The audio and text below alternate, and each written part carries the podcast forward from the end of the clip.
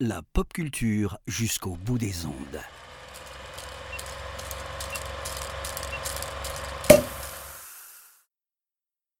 Bonsoir à tous, bonsoir à toutes, bienvenue pour ce nouvel apéro ciné. Euh, voilà, on reprend avec euh, après une petite pause. Bonjour à XP, bonjour à Spike, bonjour, bonjour à pardon, excusez-moi, bonjour à Gray, bonjour à Nini, bonjour à Thomas Crow. Euh, que du bon monde ce soir dans le chat. Euh, pour ce nouvel apéro ciné, ce soir, j'ai la chance de recevoir euh, un cinéphile averti et en plus de ça, il est breton, donc on peut dire que c'est un homme quasiment parfait, si je puis dire. Je reçois Ron de VHSC Canapé. Salut Ron, comment ça va? Écoute, ça va pas mal. C'est une présentation qui est très élogieuse, hein, qui met un petit peu le- la pression et on, on vient pour discuter du, du Stade Rennais, c'est ça? C'est ça, c'est ça, évidemment, on parle de, de cette équipe puisque euh, voilà, tu es euh, une personne spéciale, c'est une émission spéciale puisqu'on est en direct de notre, euh, d'une certaine manière par la pensée, de notre chère terre bretonne. Exactement. Bah, c'est un plaisir de, de venir un petit peu discuter ici. Euh, je trouve que ce format est bien sympathique, ma foi. Et puis la petite formule avec, avec le, chat, être entre bonne compagnie, c'est bien aussi, ça permet d'échanger. Euh, voilà, je ne suis pas un habitué de ce format, mais je trouve ça plutôt pas mal aussi. Par contre, c'est en direct, alors euh, d'habitude, moi je coupe mes gros mots et mes digressions, va falloir que je fasse attention. On va faire attention et bonjour à Storm Postor que je vois euh, sur le live. Euh, et oui, parce qu'aujourd'hui, on va pas parler Stade Rennais malheureusement, ça on vous le fera plus tard dans une autre émission avec grand plaisir. On va vous parler de quelqu'un qui n'a pas forcément un lien avec la Bretagne, mais un réalisateur euh, tout particulier, unique en son genre, puisqu'on va vous parler de David Lynch. Est-ce que tu te sens prêt pour euh, discuter de ce, ce bonhomme? C'est un sacré morceau qu'on a choisi ce soir. Ouais, mais euh, je me sens plus que prêt parce que David Lynch, c'est pas forcément euh, un réalisateur qu'on va traiter dans le cadre des, des, de- de- des émissions habituelles que je peux faire. C'est pas très VHS en fait. Euh, mais comme j'adore le bonhomme, moi j'ai le. Là pour le coup, forcément, bah, l'occasion elle est un petit peu trop belle. Et en plus, tu as eu la gentillesse de me laisser à peu près quand même déterminer de quoi j'allais parler euh, sur le sujet. Donc, euh, bah, pour le coup, c'est plutôt tranquille pour moi, quoi. Ouais. Je dis ça très sûr de moi, en fait. Non, mais c'était un vrai plaisir parce que je sais que je vais me faire huer par certaines personnes dans le chat, mais c'est vrai qu'il y a encore euh, deux semaines, euh, David Lynch était un nom d'une page Wikipédia et ça s'arrêtait à peu près là pour moi.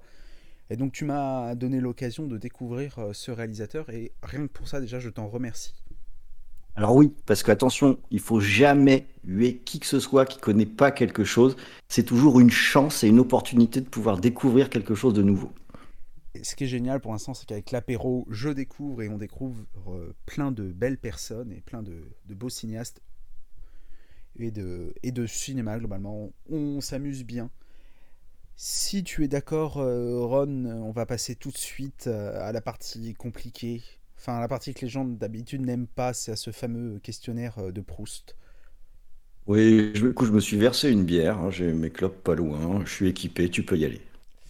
Et tout de suite, je rentre et je mets les pieds dans le plat. Je voulais savoir quelle était ton entrée en cinéphilie, mon cher. Facile, c'était Bernard et Bianca. Euh, C'est le premier film que j'ai vu euh, au cinéma, donc je devais pas être bien haut. Euh, je sais pas quand c'est sorti, mais je pense que j'étais vraiment tout petit. C'était hyper impressionnant et j'avais trouvé ça absolument euh, magique, quoi. C'était euh, fantastique et à partir de là, ben, j'ai bouffé des films, donc je sais pas quel âge j'avais, hein, peut-être 4 ans, 5 ans, un truc comme ça. Euh, mais le, la salle de cinéma, c'était une, c'est une espèce d'antre formidable. Et voilà, j'ai commencé avec du, du Disney tout petit, euh, Bernard et Bianca. C'était chouette, et Bernard et Bianca. Il y avait Wildred et tout. C'est on a vu le plus sympa. Et puis, euh, le cinéma te berce depuis quasiment la naissance, en fait. Ben, c'est un peu ça, hein, parce que euh, j'avais fait le compte une fois juste pour me, di- me demander combien j'ai vu de films. Parce que le, je crois que je m'étais posé la question après avoir assisté à un de ces débats qui, qui, qui m'agacent un peu sur euh, c'est quoi être un cinéphile, un truc comme ça.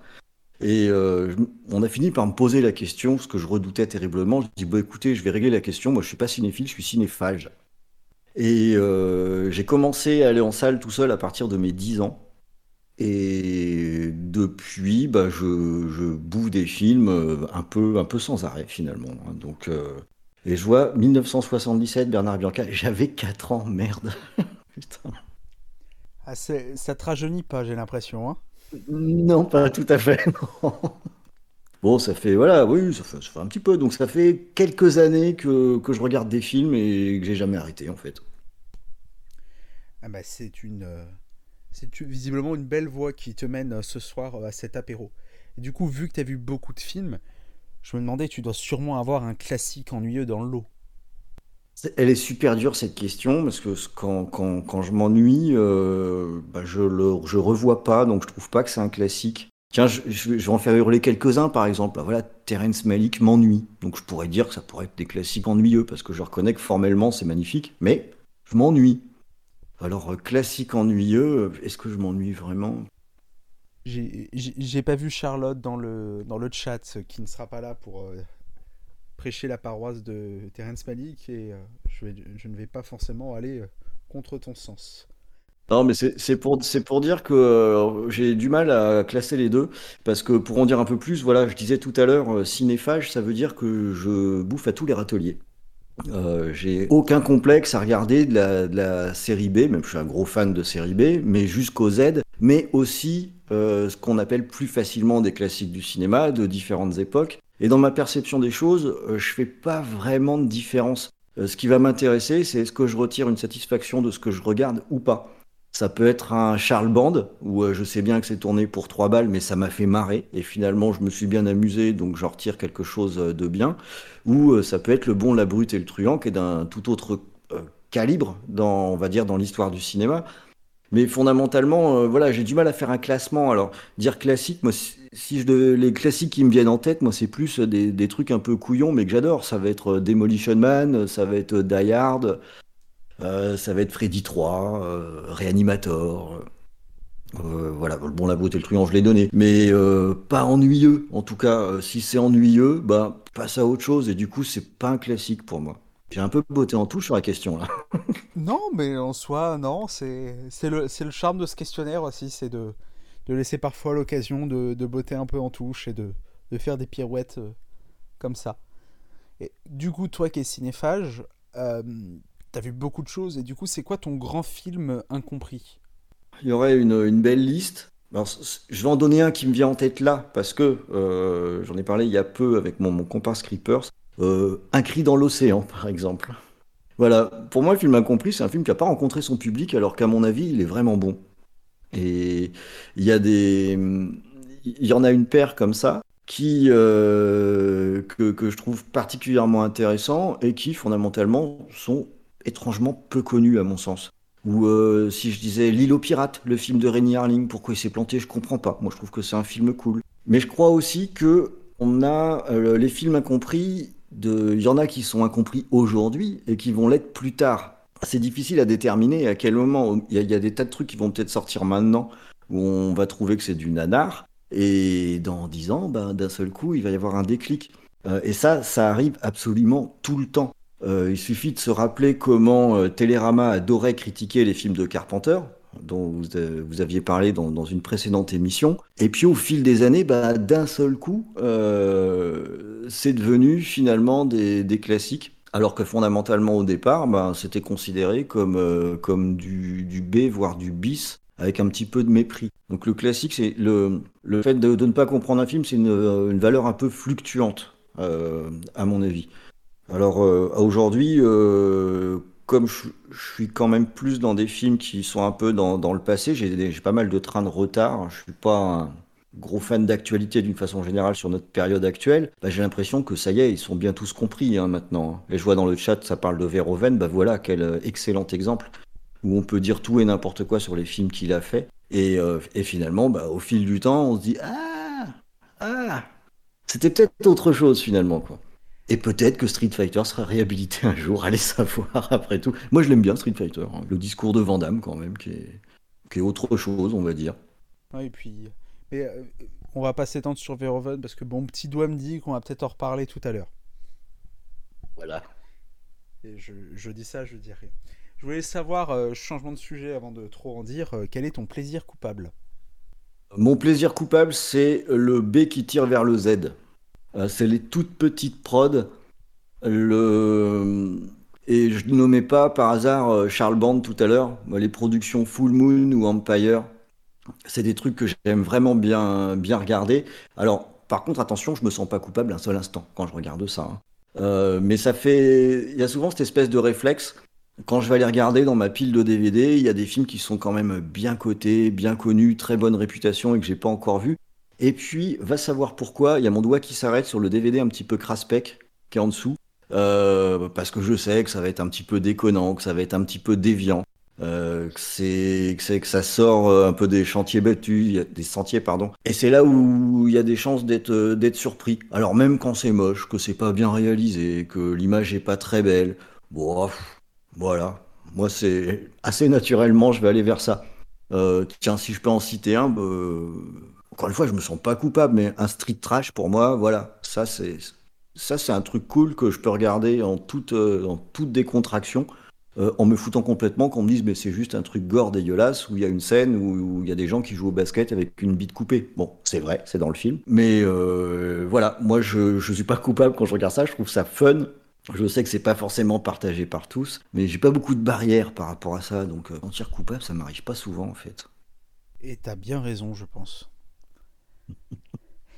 J'enchaîne, j'enchaîne, et je voulais savoir quel est le film qui t'arrache une larme. Alors là, il y en a, il y en a plusieurs, parce que je suis bon public. Quand je regarde les films, j'ai pas de difficulté pour me rentrer dans le film. Alors il y en a où ça fait euh, banco à chaque fois, c'est euh, incassable. Le, passage où Bruce Willis euh, dit sans le dire à son, à son gamin que oui, c'est lui le, super-héros, je trouve ça super touchant. mais ça doit être un truc de papa, ça, je pense. Et voilà, là, euh, là c'est sûr, j'ai les grosses larmichettes qui vont commencer à couler.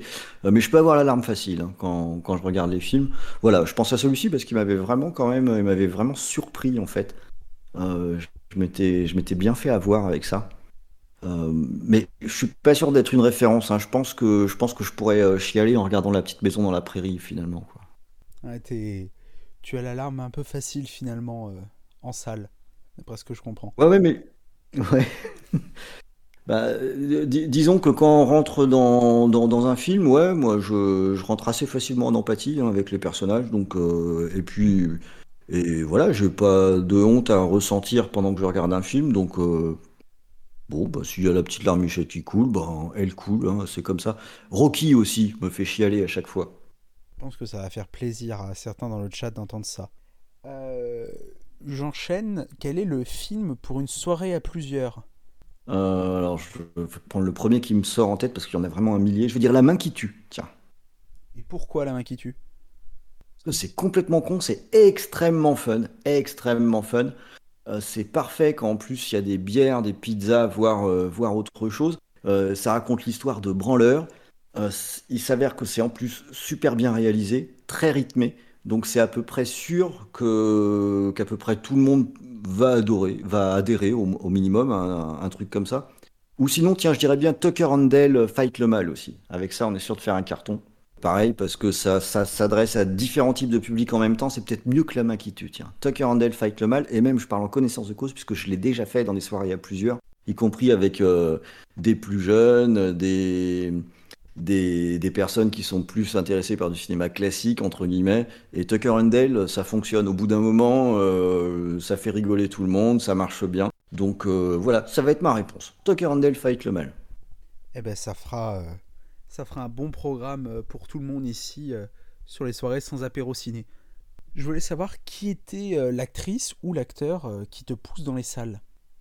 Alors c'est un de mes problèmes, c'est que j'en ai plus maintenant vraiment. Euh, enfin, si, il y a encore Clint Eastwood tant qu'il est vivant, euh, que je pourrais aller voir faire à peu près euh, n'importe quoi.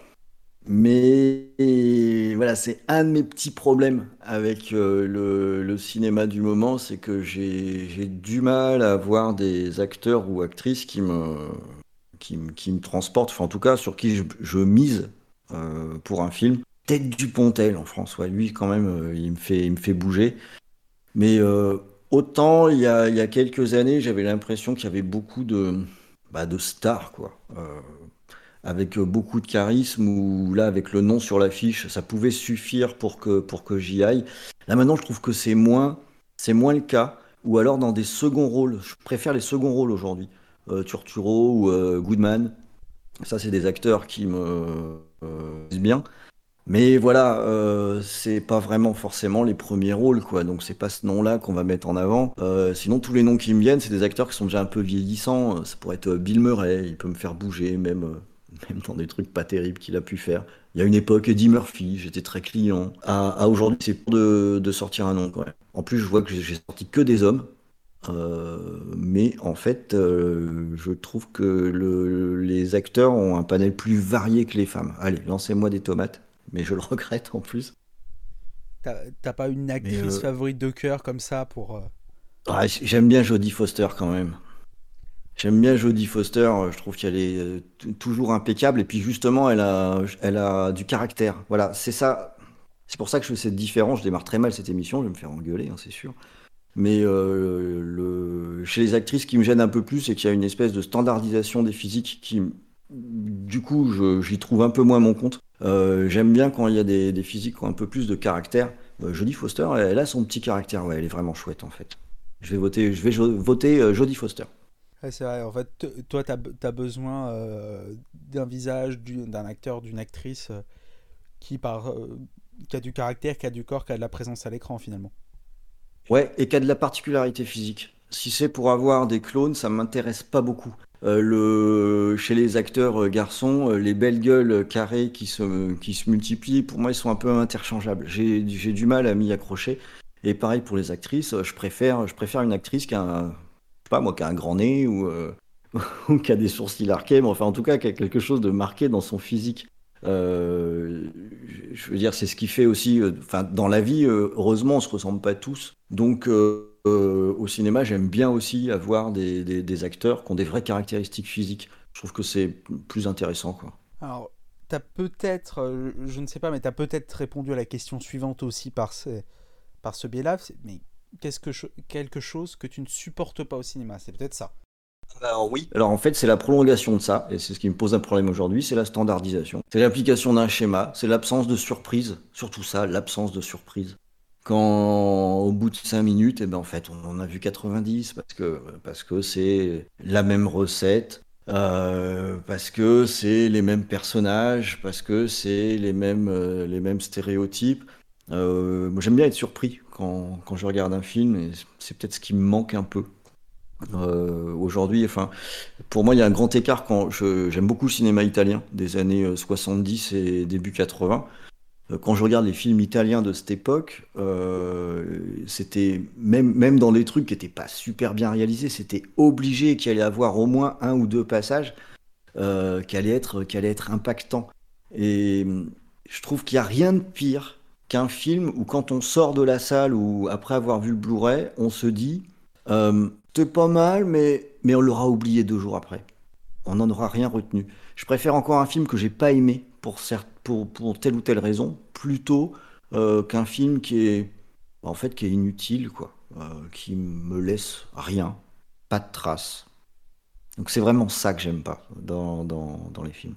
c'est c'est quelque chose que j'avais j'avais gratté une fois sur le papier. J'ai l'impression que c'est ce que t'exprimes, c'est que il n'y a rien de pire que la neutralité absolue émotionnelle, cérébrale devant un film en fait, pour toi.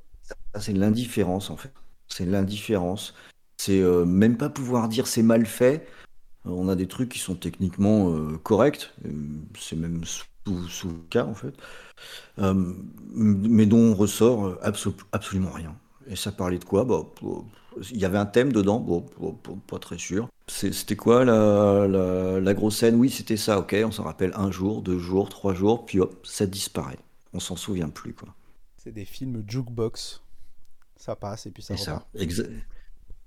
Exactement, mais c'est euh, et ça m'attriste à chaque fois que je tombe sur un film comme ça ou euh, un, film d'horreur générique dont on retire rien. Je me dis c'est quand même incroyable, alors que La Mouche Noire, on se rappelle encore de la, mouche coincée sur une toile d'araignée avec une tête de mec qui dit à l'aide, quoi. Alors que ça datait de, des années 60, euh, quoi. Donc euh, voilà, faut voir ce qui reste et, ce, qui, fait que passer qu'on a, qu'on a déjà oublié, sitôt vu, sitôt oublié. Moi, je trouve que ça sert à rien. La question suivante, elle est peut-être en prolongement un peu de, de ça, mais est-ce que pour toi le streaming, c'est l'avenir du cinéma? Non.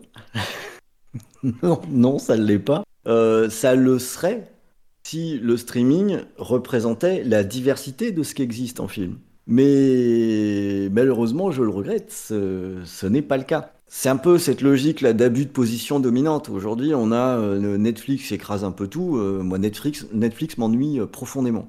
les productions Netflix, j'ai même arrêté d'essayer de les regarder tellement ça m'ennuie. parmi les autres, les autres acteurs, on a encore des, il y a plus de diversité. Mais qui occupe le, plus de place, c'est un certain type de production et qui du coup je crains que ça ne déteigne sur l'ensemble de, la production. Ou quand on va faire un film, on va devoir aussi maintenant penser ah mais oui attention, ça va être projeté en, streaming, donc regardez aussi sur des petits écrans. Donc attention, notre cadrage, on peut pas, on va pas faire du, cinémascope à la Carpenter parce qu'on verra rien sur un téléphone. Donc ça peut même aller impacter jusqu'à la réalisation. Et euh, c'est une approche aussi dans le rythme des films qui, finit par être caricatural, parce que l'inconvénient du streaming, c'est qu'on a pléthore de choses euh, sous, le, sous le doigt. Euh, si on s'ennuie au bout de 5 minutes, le spectateur, il va arrêter son film et passer à autre chose. Et c'est le but du jeu. Le but du streaming, c'est de maintenir le plus longtemps possible le client euh, en ligne. Donc il va, il va zapper. Ce qui fait que dans la construction du film, ça se voit vachement sur Netflix, on va avoir une construction qui est toujours la même avec toujours le même rythme pour garder le client euh, en ligne. Donc ça, pour moi, ça impacte directement l'écriture d'un film, sa réalisation, et bah, ça me plaît pas trop, parce que ça, ça, impacte sur la diversité de ce qu'on peut voir sur un écran. Et l'autre aspect qui fait que j'ai un problème avec le streaming, c'est que d'un côté, ça veut dire euh, l'accès à énormément de choses, et d'un autre côté, je vois que ça invisibilise toute une partie de, euh, des films qu'on ne peut voir nulle part. Et le. Euh, alors, évidemment, moi j'ai pléthore de DVD, de Blu-ray, etc. Donc fondamentalement, je m'en fous un petit peu. Mais euh, je suis un dinosaure dans cette histoire. Ce que je vois, c'est qu'il y a des. Je le vois avec mes, mes, enfants qui ont, 18 ans. il y a des choses qu'ils ignorent complètement. Et tant que ce n'est pas disponible en streaming, ils vont continuer de l'ignorer. La curiosité va s'arrêter à ce qui est proposé, pas à aller chercher autre chose ailleurs. Alors si ça se trouve en disant ça, c'est une réflexion de vieux con. Hein. Je suis pas encore complètement décidé. Peut-être que je suis un vieux con sur la question, mais c'est un peu une déception pour moi parce que je, croyais pas mal que le, streaming allait, en tout, cas à titre personnel, m'ouvrir pas mal de choses. Et en fait, je m'aperçois que c'est pas le cas, quoi. Heureusement que j'ai encore un bon vieux Amazon Prime qui balance tout et n'importe quoi et où il y a des perlousses cachées dans le catalogue de, temps en temps. Mais voilà, c'est quelque chose dont, je me méfie. Euh, enfin, quand je dis je me méfie, qui me déçoit plutôt qu'autre chose. Euh, mon, rêve secret quand le streaming a commencé à s'installer, moi j'imaginais plutôt que ça allait être au contraire l'occasion d'avoir des bibliothèques de films fantastiques, y compris de mettre la main sur des films qu'on ne pouvait pas vraiment voir, quoi, ou euh, qui, qui, existaient qu'en VHS à un endroit ou à un autre, qui étaient peu projetés. Ça me semblait être une belle opportunité. Dans les faits, euh, c'est très peu ça, ou alors sur des sites de streaming beaucoup plus euh, spécialisés comme euh, Shadows, qui sont sur un créneau précis et qui arrivent à sortir des, œuvres qu'on voit pas ailleurs. Mais bon, sur les dominants, le, streaming, c'est pas ma tasse de thé, quoi. C'est peut-être un peu. Alors, je redévelopperai ça peut-être un peu plus parce que la petite ligne que j'ai mise d'objectif des 30 followers a été passée, donc je vais moi-même m'y soumettre dans quelques jours au questionnaire de Proust mais euh, c'est un peu la différence entre. Tu vois, Shadow, ça serait un peu le cinéma d'arrêt d'essai, et Netflix, euh, c'est euh, c'est la, bah, le gros structure Pathé Gaumont UGC, quoi.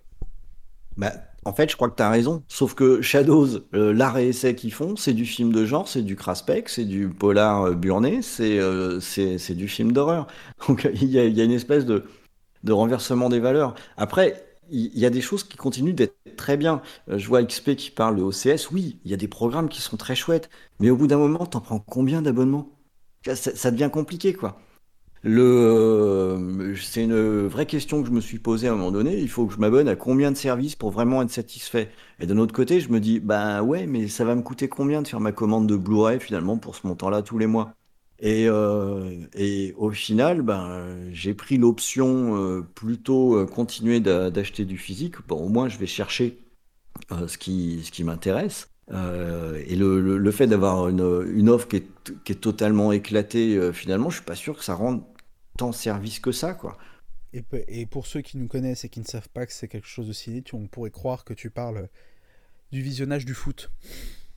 Un peu. C'est un... Ah bah c'est un peu le cas. hein. Moi, le... On est connecté puisque Nils, euh, Nils l'a dit aussi dans le chat. Exactement, même problème. Bah, exactement. hein. Moi, le- les matchs de foot, en général, je les suis avec un pote qui me file un rip. hein. Ah, moi, je ne, je ne parle pas des choses que je peux potentiellement faire euh, illégalement. Non, c'est plus simple. Moi, je me suis, je me suis abonné au stade. Comme ça, au moins, je, Ah oui, c'est pas mal ça. Je voulais savoir, euh, après cet aparté, euh, cet aparté foot, quelle est ta sainte trinité du cinéma? Carpenter, je vais mettre. euh, Carpenter, c'est en 1, mais derrière, c'est là où ça commence à devenir dur. Je vais mettre Cronenberg et. Argento, De Palma, Eastwood. Non, je crois qu'il y a un pour le troisième. Euh, ouais, faut que je prenne un italien. Bon, Argento, c'est trop facile. Fulci. Ouais, Fulci, c'est bien. Ça fait un beau trio. Ouais, bon, je vais prendre ces trois-là. Je t'ai vu euh, avoir beaucoup de facilité sur, euh, sur Carpenter. Peut-être un, une petite explication pourquoi? Parce que Carpenter, c'est euh, le réalisateur qui m'a fait comprendre ce que c'était qu'un réalisateur. Quand j'ai vu Halloween la première fois, c'était avec ma tata en plus, c'était diffusé à la télé. Et le film m'avait fait énormément, énormément d'effets. Euh, je devais avoir, euh, je pense, euh, je sais pas, 13 ans, 14 ans, quelque chose comme ça. Et tant si bien qu'après l'avoir vu à la télé, c'est un, film qui m'a fait réfléchir, parce que j'en avais déjà vu pas mal, des, des slashers, des films d'horreur, des choses comme ça. Et puis ce Halloween, c'était pas normal que je réagisse comme ça, donc j'ai dû réfléchir pourquoi, pourquoi ça avait eu cet impact.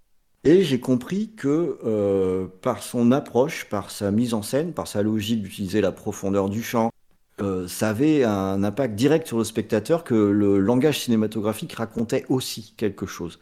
Et à partir de là, ça a changé un peu ma vision des choses. C'est le moment où j'ai commencé à me dire, ah mais en fait, le nom du réalisateur, c'est important. Euh, suivant qui réalise un même sujet, un même scénario, on va pas avoir le même résultat. Et Carpenter, pour moi, c'est un patron.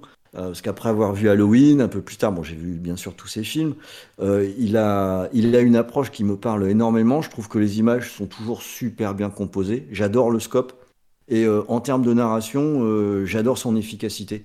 Sa capacité à faire, à introduire son sujet en un temps record. C'est vraiment 4 minutes montre en main. On sait exactement de quoi on va parler, quelle va être la tonalité. Les personnages sont déjà en partie caractérisés. Je trouve ça absolument redoutable. Et puis j'aime bien le personnage qui est, qui est un peu un électron libre. Euh, ça, ça, me plaît, quoi. Donc, quand je regarde sur l'ensemble de sa filmo, que ce soit euh, Jack Burton, qui était, qui était quand même un truc, euh, un truc un petit peu osé, ou Invasion Los Angeles, quoi, qui est, qui est incroyable, enfin, qui est presque, enfin, qui est courageux, mais peut-être même suicidaire, quoi, de faire un film comme ça. Voilà, moi, c'est des trucs qui me parlent beaucoup. Comme je suis très amateur de SF, en plus, c'est des sujets qu'il a, abordés à plusieurs reprises. Donc, euh, j'ai une vraie connexion avec, euh, avec Carpenter. Je trouve qu'il y a plusieurs euh, films que je trouve parfaits, en fait, que je regarde tous les ans, quoi. Et qui, ça me parle. Il y a, ça connecte, ça connecte. Puis la largeur du, le scope, c'est un truc génial parce que le scope de Carpenter, ça veut dire que c'est fait pour la salle. C'est du, film de cinéma. Il est pensé de cette façon-là. Euh, alors c'est presque vieillot maintenant finalement de, de, voir un scope, mais moi ça continue de me parler. Et il y a un côté aussi artisan qui, qui m'intéresse. De voir que le type finalement, ses meilleurs films, c'est les films qui avaient peut-être le moins de thunes quand il était libre. C'est important d'être libre hein, quand on est réalisateur. Enfin, en tout cas, j'en suis convaincu. Quoi. Et enfin, peut-être que, que ça va glisser, peut-être que, que la, réponse à cette question, à cette dernière question, c'est Carpenter. Je voulais savoir quel est ton film ultime. Ouais, bah, mon film ultime, bah, du coup, c'est Halloween. Parce que, parce que d'abord, je m'en lasse pas. Et puis parce qu'il correspond à la façon dont je l'ai découvert.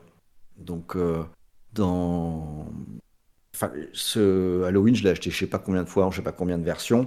Je m'en lasse absolument pas. Euh, mes gamins, j'ai attendu impatiemment qu'ils aient l'âge pour qu'on regarde Halloween. Euh, quand ils étaient tout petits, je leur chantais les musiques d'Halloween. Donc euh, ils allaient à l'école en maternelle, ils chantonnaient. euh, ding, ding, ding, ding, ding, ding, ding, ding, ding, ding, ding.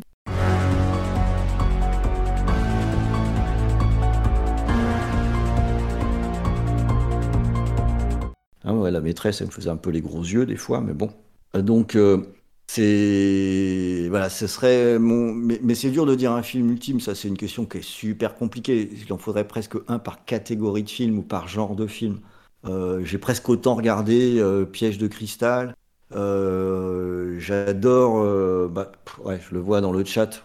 J'adore Kubrick aussi. Énormément de choses que, que j'apprécie de Kubrick.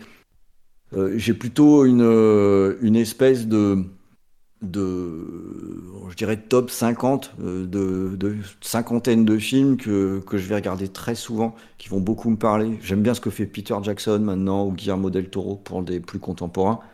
Euh, mais voilà, quand j'en garde qu'un, à un moment donné, euh, bah, je retombe sur Halloween, Euh, même si je le connais euh, totalement par cœur. euh, c'est toujours avec euh, plaisir que je remets, euh, remets la galette pour le remater. Quoi. Et voilà, et t'as permis de compléter euh, le bingo de euh, qui fait en sorte Ah. que Kubrick euh, soit cité dans tous les questionnaires de Proust. Ouais, ouais, bah après, euh, c'est c'est quand même un bon cheval, hein, Kubrick. hein. Euh, bah, vu la filmo, c'est pas dur d'en placer. Euh, ouais, et puis ce sera quel? C'est peut-être Full Metal Jacket, mon préféré de, de Kubrick, je crois. Ah bah, Ah, j'adore 2001 aussi. c'est c'est rare, je me sens un peu je me sentais un peu seul à dire que Full Metal Jacket était mon favori, tu vois. Ah bah là, là, en fait, euh, c'est qu'il est un peu bicéphale. C'est que je pense quand même que la deuxième partie est plus faible que la première. Mais le, toute la première partie, euh, avant qu'il parte sur le terrain, euh, pff, c'est génial, quoi. Je pense pas que c'est la deuxième qui est faible, je pense que c'est la première qui est incroyablement forte surtout. Oui, c'est ça, c'est ça. Mais du coup, par contraste, euh, paradoxalement, quand ils sont sur le terrain, je trouve ça moins fort que, que la première partie. Faut dire que la fin de la première partie, avec grosse baleine dans les toilettes, merde, ça se pose là, quoi. Et, euh, et j'en profite pour, euh, pour glisser sur la news. Alors, euh, je pense qu'on va surprendre le chat hein, parce qu'on n'a pas du tout fait d'indice dessus. News, évidemment, qu'est-ce qui, qu'est-ce qui fait bouger la planète ciné en ce moment? C'est le Festival de Cannes. Et il y a notamment eu la présentation. alors, c'était il y a deux jours, si je dis pas de bêtises? Peut-être deux ou trois jours, d'un film un peu sulfureux d'un certain Paul Verhoeven. Euh, c'était Benedetta et on a choisi de s'arrêter un peu dessus. euh, toi et moi euh, ce soir. Oui. Et je voulais avoir un Ouais. peu ton, ton ressenti sur tout ce qu'il y a autour de Benedetta en ce moment. Voilà, alors moi c'est ça qui m'intéresse, parce que le film en lui-même, je suis pas très sûr qu'il m'intéresse, à vrai dire. Mais mais c'est mon copain Polo. Euh, Paul Verhoeven, ben, en plus, tiens, comme ça, s'il y a un autre bingo, on peut mettre Paul Verhoeven, parce que j'ai pas encore cité le mot Robocop, alors que c'est quand même important, Robocop ou Starship Trooper. Paul Verhoeven, j'adore ce mec. Euh, j'adore sa filmo, mais j'adore aussi ce mec. Et je trouve qu'il est incroyable, parce qu'il réussit, à travers le temps et à travers les époques, il réussit encore son coup. Il va encore réussir à faire un petit peu l'air de pas y toucher. Mais non, euh, moi je fais jamais rien de façon gratuite, cherche pas à provoquer. Mais arrête, Polo. Arrête. Tu nous l'as fait je sais pas combien de fois. Euh, là, euh, c'est évidemment cette année que tu tu t'attaques à quoi? Ben, à la religion, parce que c'est bien. C'est, on a un tel retour de la religion que c'est quand même. Il savait qu'il allait faire banco avec ça. Il est complètement sûr de son coup à chaque fois et ça ne rate jamais. Et ce que j'attends avec impatience quand, je vois encore le remue-ménage qu'il arrive à faire aujourd'hui, c'est est-ce qu'on va avoir l'effet Verhoeven habituel, qui est que euh, on a, euh, il va être décrié, ça va être un petit peu le bazar, on va probablement l'insulter, et puis il va falloir attendre euh, 5 ans, 10 ans, pour qu'on revoie le film dont il était question et qu'on le voit sous un jour différent. Alors, est-ce que ça va être le cas avec celui-là? Bah, Je j'en sais rien, c'est trop tôt.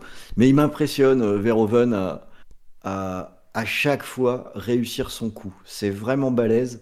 Euh, bon, le, le, le c'était peut-être Starship Trooper et Showgirl, mais mais c'était déjà le cas aussi avec, euh, avec Robocop, qui a quand même été méprisé au départ avant d'être porté au nu. Il est super, ce type-là. Il est super. Et quand on l'entend en interview, on sent la malice dans, sa voix. Il a son petit œil plissé, là. C'est un malicieux, le gars. C'est un malin. Et moi, voilà, ça, ça me plaît. Verhoeven, c'est vraiment un type que j'aime beaucoup. De voir qu'il arrive encore à remuer les gens, je trouve ça génial. Hmm. Bah alors, c'est assez marrant parce que moi j'ai pas vu beaucoup de Verhoeven non plus, c'est un des réalisateurs dans lequel il faut vraiment que je me penche. Et j'ai observé un peu de loin euh, le bordel à Cannes et c'est un peu ce que tu décris. Moi j'ai entendu tout et son contraire sur Benedetta.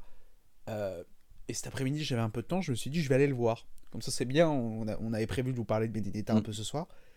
On va être là et ça m'a fait marrer parce que moi j'ai fini la séance, j'ai adoré, hein, le film m'a scotché. C'est bien provoque comme tu le décris, ça cible bien la religion, euh, teintée en plus de des questions LGBT qui euh, reviennent de plus en plus dans, notre, dans notre société actuelle. Et à côté de moi, j'avais des gens qui sont là, au moins d'une génération supérieure à moi, qui ont qui étaient morts de rire à la fin et qui j'ai juste entendu dire que c'est qu'ils ont décrié le, le, film comme une grosse merde. Et ça me fait marrer parce qu'on est dans une même salle et que Polo il arrive à, à faire ressentir, euh, à faire ressentir ah, des, émotions, euh, des émotions différentes. Euh, ça, rejoint un petit peu ce que je disais tout à l'heure, c'est pas possible d'être indifférent quand on regarde un film de Verhoeven. C'est pas possible. Et ça, c'est cool. Ouais, et, et, rien que pour ça, ça vaut le coup de les voir. Ou au moins mm. d'essayer. Ah ouais, mais, mais, mais, clairement, après, le... enfin, faut connaître le truc, mais il a démarré comme ça dès le départ, quoi. Au tout début de sa carrière, c'était déjà ça. Hein. Donc, euh, il s'est juste euh, jamais arrêté de, de, de, faire ça. Et je trouve ça formidable parce qu'il a fait dans différents styles. On lui a donné du pognon pour le faire. Euh, c'est tant Là, il revient, il revient en France pour pouvoir continuer à faire des films. Et qu'est-ce qu'il fait, bien sûr? Enfin, c'était signé, quoi. Son film, ça allait pas être ça n'allait pas être euh, une histoire euh, sur un type au chômage qui a du mal à joindre les deux bouts euh, dans un pavillon de banlieue. Ben oui, bien sûr que non. Il allait forcément aller encore s'attaquer à un sujet un petit peu compliqué et, et ça rate pas. Mais il en faut des gens comme ça parce que sinon on arrêterait juste quoi de parler de ces sujets. Et on se ferait chier. Ça me fait marrer parce que ça, on se ferait chier. Et là, il, me fait plaisir aussi parce que il nous fait un, un film ou sur une affiche avec une nonne et puis un bout de nichon. Et c'est quand même une référence directe au film de, de Non-Squatation, qui était tout de même un, un, courant particulièrement tordu euh, dans, dans, le cinéma. Et c'est obligé qu'il y a pensé aussi, qu'il qu'il est allé dans cette direction. Voilà, c'est un peu un dynamiteur, donc euh, ça fait du bien qu'il y, ait des gens comme ça qui existent encore. Euh, voilà, je ne sais pas si j'irai le voir en salle, mais évidemment que je le verrai de, de toute façon. J'ai envie de dire que même si même si c'est raté, alors toi ça t'a plu, très bien, mais même si c'est raté, je suis sûr qu'il y a forcément quelque chose à en ressortir. Ah, euh, clairement, euh, je pense pas que tout le monde va l'aimer. Je, pense pas que c'est un film qui est fait pour être apprécié par tout le monde. Il y a, y a les points de réserve. Hein. Moi, il y a des moments, euh, il y a des scènes. Spike t'en parle une. Il y y a une scène un peu de torture à un moment. Je pense que ceux qui ont vu le film voient parfaitement laquelle j'étais. C'était j'étais j'étais dans le fauteuil et plus d'une fois j'avais envie de parce que parce que j'étais pas bien, j'avais envie de me barrer de la salle. Ce qui est c'est pas parce que le film est pas bien, c'est parce qu'on se sent pas bien, c'est comme un instinct de survie mais mais en même temps, on va on va pas avoir du Verhoeven pour être caressé gentiment dans le sens du poil. C'est ça, exactement. Et exactement. Et finalement, euh, je sais pas s'il gagnera la, la palme. On en avait parlé euh, il y a quelques temps dans notre émission euh, avec Spike sur Grace Kelly. On avait parlé de Verhoeven et j'avais dit, je me souviens, je pense que, que Verhoeven est trop sulfureux pour, pour gagner la palme. J'ai vu Benedetta, je, je, maintiens l'idée, je pense pas qu'il peut gagner la, cam, mais, la palme, mais, mais c'est pour ce genre de film qu'on apprécie le cinéma, je pense. Mm. Ouais, exactement. Donc euh, Verhoeven, c'est bien, mangez-en. Voilà. Et puis vous voyez Benedetta en salle et voyez dès que vous pouvez les autres films, je pense. Carrément. Ce mec, il a quand même été traité de facho. enfin, c'était extraordinaire. Quoi l'ouragan autour de Starship Trooper, c'était incroyable. C'était incroyable. J'ai pas lu les papiers sur Benedetta avant parce que j'évite de lire les papiers sur les films, euh, sur les films que, que j'ai pas encore vus que je projette potentiellement de voir pour pas me faire spoiler. Mais là, du coup, je pense qu'après après l'émission, je vais aller me régaler en lisant quelques papiers de Benedetta parce que je pense qu'on va en voir des belles. C'est ça, c'est à peu près sûr. Hein. Là aussi, il y a un bingo à faire. Et la transition est peut-être un peu presque, presque toute trouvée parce qu'on m'a parlé d'un autre réalisateur plus en détail, un autre réalisateur qui laisse pas indifférent. Parce que je pense pas qu'on peut rester indifférent à, à David Lynch.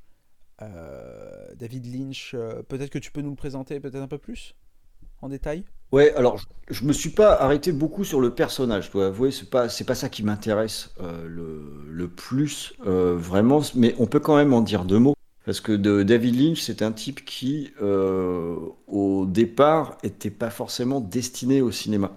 Il, il a commencé par de la, peinture. Euh, et donc ça, c'est quelque chose qu'on va un peu développer parce que c'est quelque chose qu'il a gardé. Ou c'est un type qui va avoir une approche lors de sa, dans toute sa filmographie hein, finalement, bon, qui est pas, qui est pas géante. Hein. Il a fait, attends, 1, 2, 3, 4, 5, 6, 7, 8, films 9, 10 films. Voilà, c'est ça. Bah, donc c'est pas c'est pas non plus énorme. Enfin, et euh... dit long métrage parce que je crois qu'il a beaucoup de courts métrages. Oui, il a fait pas mal de courts, mais pour le pour le coup, les, les courts, ils ont une approche hyper, enfin art plastique, j'ai envie de dire. Euh, mais il va garder une certaine ligne de conduite, qui va garder de, probablement de ses études et puis de ses, goûts au départ. C'est que euh, il va faire les choses à sa façon. Et euh, le, à sa façon, ça implique, euh, c'est ce qui fait qu'il n'a pas été facilement classé. Euh, enfin, ça aussi, on va, on va, en parler un peu parce que on va en parler comme un gars qui fait un cinéma expérimental. Ouais, c'est vrai. ou bien surréaliste. C'est vrai. Ou bien on peut dire aussi qu'il va traiter de, de sujets de société. Ouais, c'est vrai. En fait, c'est vrai, beaucoup de choses peuvent être vraies. Et beaucoup de choses peuvent être vraies parce que il fait partie de ces cinéastes, et donc, et ça, il n'y en a pas dix mille, qui ont leur style, qui ont leur patte. Euh, quand, on, quand, on, quand on voit même quelques secondes d'un film de Lynch, on sait qu'on regarde un film de Lynch.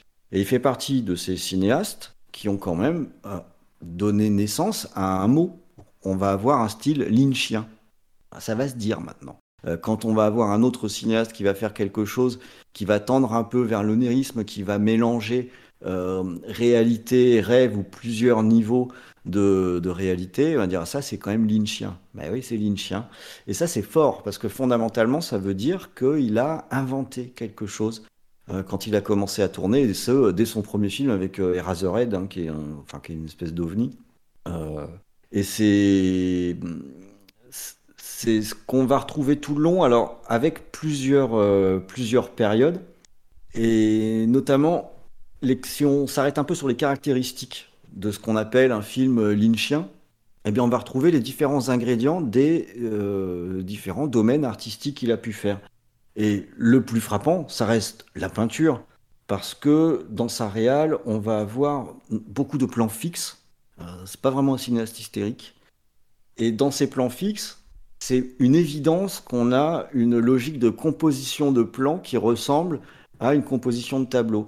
Alors, euh, on peut prendre par exemple dans, Twin Peaks, dans la série pour le coup, euh, la montée d'escalier, c'est une telle évidence. Ça va donner, elle va être prise avec un angle qui va lui donner une importance bien plus grande qu'elle n'a. Euh, l'image, elle est composée pour ça, et juste sur une montée d'escalier.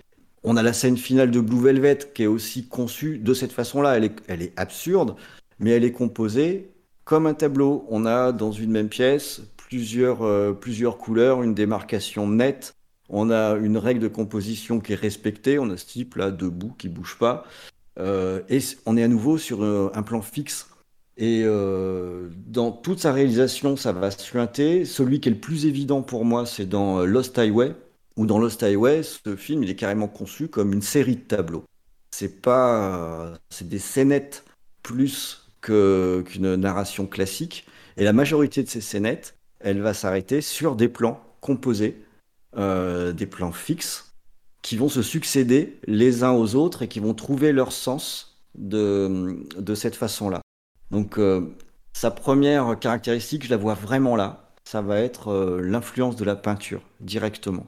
Je, ne sais pas si storyboard ou pas, probablement, hein, mais Ça se trouve même dans, les, dans des plans les plus anodins, comme on aurait dans un tableau un arbre en premier plan, pour focaliser sur les personnages principaux qui seront légèrement, euh, qui seront centrés, bien entendu. Et on va avoir toujours une image composée avec un équilibre sur, sur les côtés. C'est enfin, très fréquent, je dis toujours, on pourra me trouver des tas d'exemples où c'est pas le cas, mais c'est euh, extrêmement précis euh, dans, dans sa façon de composer. Et, sur ce point-là, c'est vraiment Lost Highway, le maître étalon sur cette approche liée, liée à la peinture. Mais c'est pas la seule. Dans son style, on va avoir également une approche qui est musicale, puisque Lynch s'intéresse aussi à la musique. Il fait de la musique, alors des trucs un petit peu, des fois, euh, un petit peu chelou d'ailleurs, faut bien reconnaître. Mais c'est un truc qui est très important pour lui. Et euh, d'ailleurs, ça se trouve avec des, avec des caméos, ce qui est assez rigolo. Dans pas mal de films, il va inviter des, chanteurs. Alors, euh, le plus connu, c'est peut-être Sting, hein, qui est dans Dune. Mais on a aussi Chris, Chris Isaac, qui est dans Twin Peaks, ou Marilyn Manson dans Lost Highway. Quoi, il fait venir des copains. Quoi. Et euh, quand on a l'idée de s'intéresser à la musique qui accompagne les films, on va voir que euh, le, les films vont avoir un rythme qui va être sur l'ambiance musicale choisie. D'ailleurs, j'avais lu que souvent sur les tournages, ils jouaient euh, de, de, la musique qui était dans la tonalité de, de, ce qui était souhaité. Et là, pour le coup, le meilleur exemple de ça, bah, c'est Twin Peaks. Euh, Twin Peaks qui est dans cette ambiance euh, un petit peu jazzy, euh, layback, comme ça, un petit peu lente. Il y a plein de scènes de danse hein, dans, dans, Twin Peaks où ils vont se déplacer sur le rythme de la musique. Les dialogues aussi vont être sur le rythme de la musique de Badalamenti. C'est le tempo à la fois de la musique, mais aussi des images. Les deux sont très entremêlés. Et on voit son amour pour la musique aussi d'ailleurs, dans le fait que dans de nombreux films, bah, il y a carrément des chansons entières qui sont diffusées euh, sur scène. Ce, qui peut être un peu surprenant, mais euh, dans Blue Velvet, on a la chanson complète. Hein.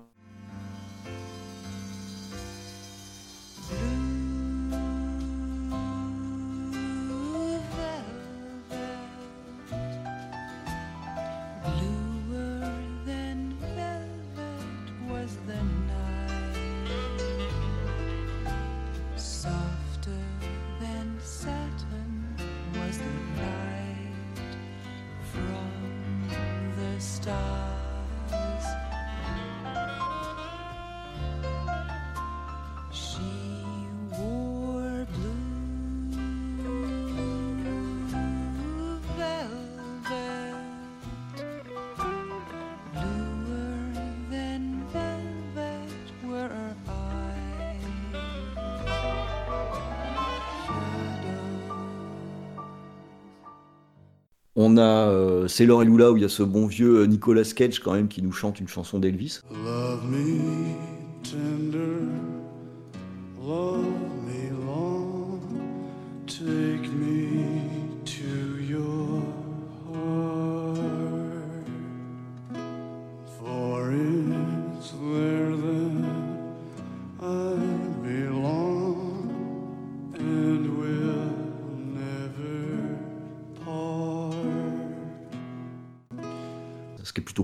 Nicolas Cage, c'est cool quand même.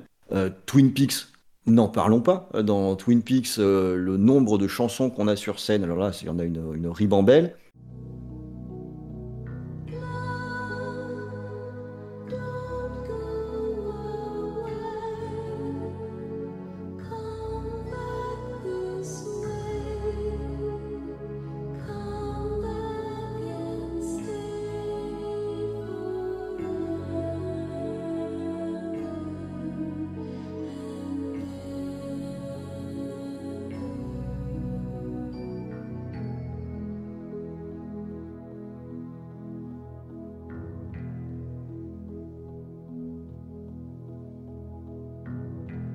Et je crois que c'est dans Mulholland Drive aussi.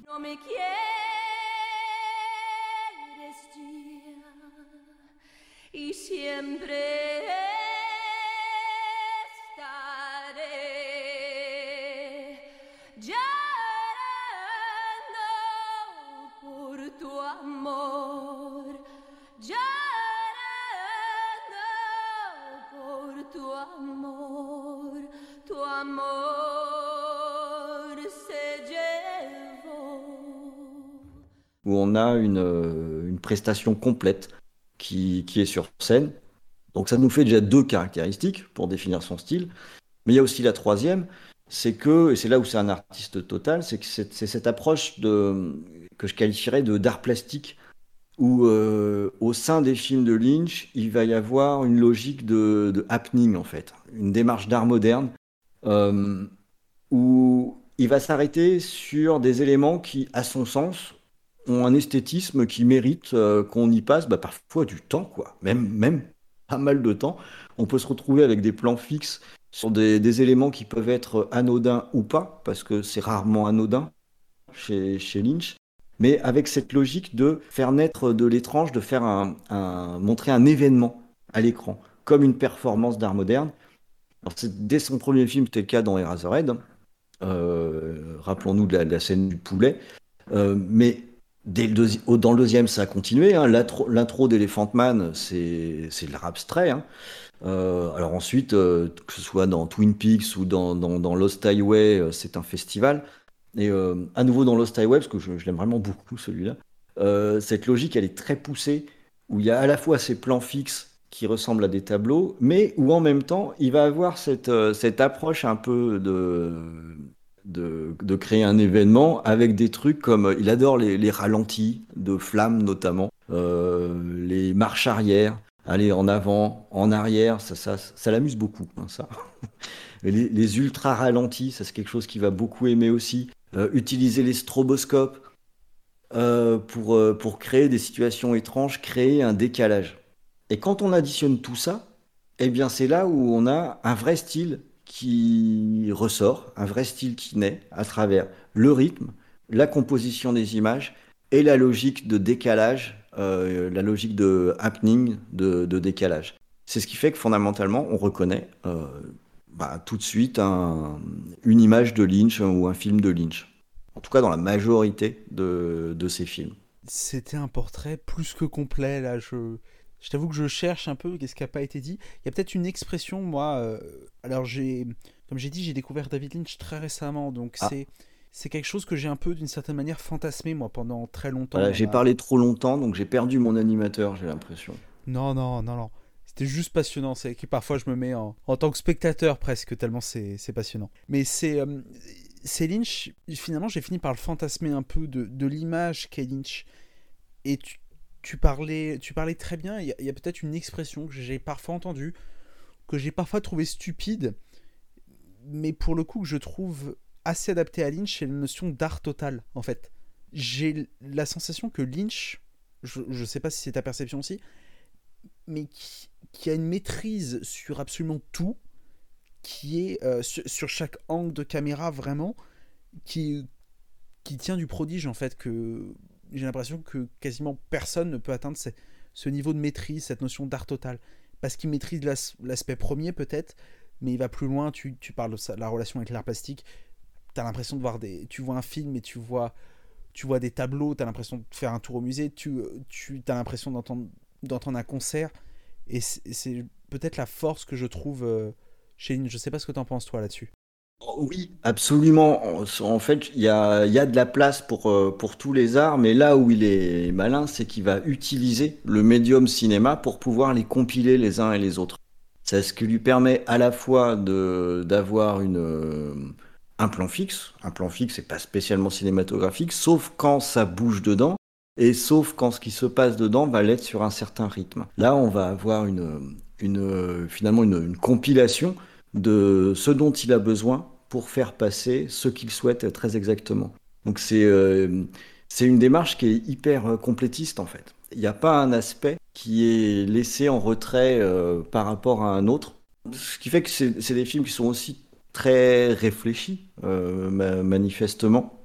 Lui, pour les faire, il a besoin de beaucoup les réfléchir.